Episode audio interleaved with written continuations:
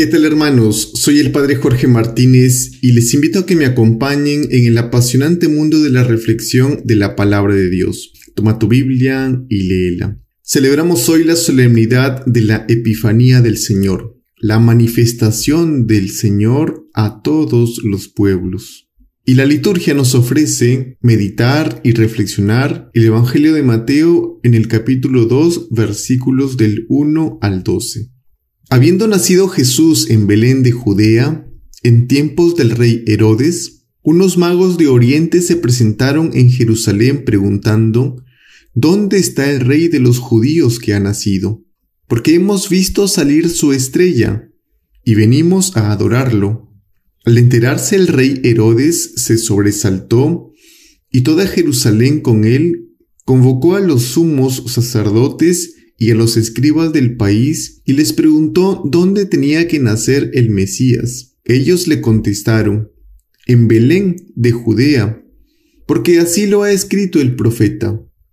Y tú, Belén, tierra de Judá, no eres ni mucho menos la última de las poblaciones de Judá, pues de ti saldrá un jefe que pastoreará a mi pueblo Israel. Entonces Herodes llamó en secreto a los magos para que le precisaran el tiempo en que había aparecido la estrella, y los mandó a Belén diciéndoles, Vayan y averigüen cuidadosamente qué hay del niño, y cuando lo encuentren avísenme, para ir yo también a adorarlo. Ellos después de oír al rey, se pusieron en camino, de pronto la estrella que habían visto salir comenzó a guiarlos hasta que vino a pararse encima de donde estaba el niño. Al ver la estrella se llenaron de inmensa alegría. Entraron en la casa, vieron al niño con María, su madre, y cayendo de rodillas lo adoraron. Después abrieron sus cofres, le ofrecieron regalos, oro, incienso y mirra y habiendo recibido en sueños un oráculo, para que no volvieran a Herodes, se retiraron a su tierra por otro camino. Palabra del Señor. Gloria a ti, Señor Jesús. Como decíamos al inicio, hermanos, estamos celebrando una gran solemnidad en la iglesia, que es la Epifanía, la manifestación del Señor. Tal vez se ha hecho más conocida o más popular como la fiesta de los Reyes Magos.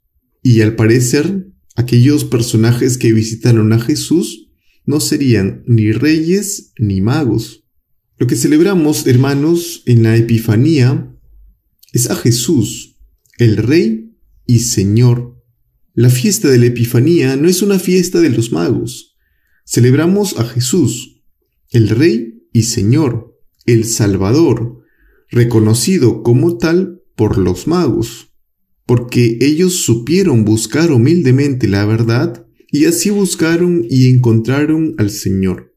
Es la fiesta de la manifestación del único Rey y Señor más allá del pueblo judío, después de la manifestación a José, a María, a los pastores, ahora se revela a pueblos lejanos, a pueblos extranjeros, a pueblos que no conocían la fe judía, personas que buscaban de verdad, con sincero corazón, a Dios.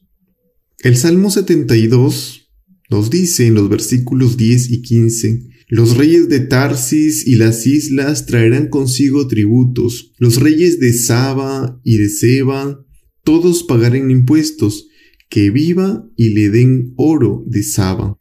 De hecho, hermanos, este texto del Evangelio de Mateo, al igual que todos los textos del Nuevo Testamento, han sido redactados a partir de un acontecimiento importante, la resurrección del Señor. Y de hecho todos los textos nos hablan de que Jesús es Dios, de que Jesús es el Cristo, de que Jesús es el Salvador del mundo, el que tenía que venir. Y las primeras comunidades cristianas que escribieron estos evangelios, especialmente este pasaje que reflexionamos hoy, pues también es un trabajo de revisar e interpretar los textos del Antiguo Testamento que hablaban de la manifestación del Señor y que se cumplió con todos los acontecimientos vividos por Jesús de Nazaret, que era el Cristo. Se nos habla entonces en este Salmo 72 que muchos reyes vendrán a darle tributo al Señor. Y tal vez por estas palabras se ha hecho popular de que los personajes o los magos que vinieron a visitar al Señor Jesús a un bebé eran también reyes. Hoy Jesús se manifiesta a todos los pueblos, más allá de la fe judía, haciendo referencia a que nuestra iglesia es católica, es decir, universal, es para todos.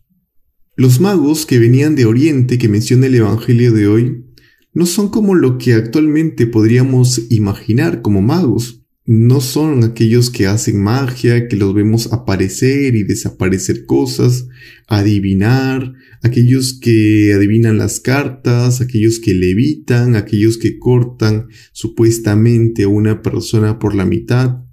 Los magos que menciona el Evangelio de Mateo muy probablemente eran astrólogos, eran científicos de la época, gente sabia que buscaba la verdad, que buscaba a Dios. Los magos representan, hermanos, a toda persona que busca con sincero corazón a Dios, a toda persona que busca un sentido a su vida, a toda persona que busca la paz. Los magos, hermanos, se guían por la luz de una estrella que los guiará hasta la verdadera luz que nace de lo alto. Pero por confusión se desvían de camino Llegan a Jerusalén. Tal vez confundieron la luz de la estrella con las luces de una ciudad grande, por ser la ciudad principal. Así a veces podemos estar nosotros, confundiéndonos de camino, dejándonos encandilar por luces superficiales. La verdadera estrella sale a su encuentro para guiarlos hasta Belén después del diálogo que tienen con Herodes y reafirman los sacerdotes de la época al rey Herodes que el, Salvador, que el rey, nacerá en Belén, donde según el profeta Miqueas debía nacer el verdadero pastor. Así leemos en la lectura de Miqueas capítulo 5, versículos del 1 al 3. En cuanto a ti, Belén, Efratá, la menor entre todos los clanes de Judá, de ti sacaré al que ha de ser gobernador de Israel. Sus orígenes son antiguos, desde tiempos remotos.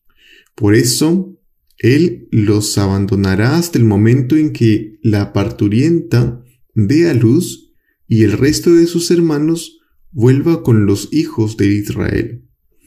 Pastoreará firme con la fuerza de Yahvé, con la majestad del nombre de Yahvé su Dios vivirán bien, porque entonces Él crecerá hasta los confines de la tierra.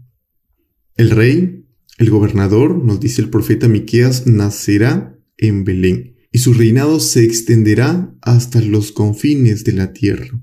Es la tarea que nos dejó Jesucristo, anunciar su nombre por todo el mundo, extender su reino por todo el universo.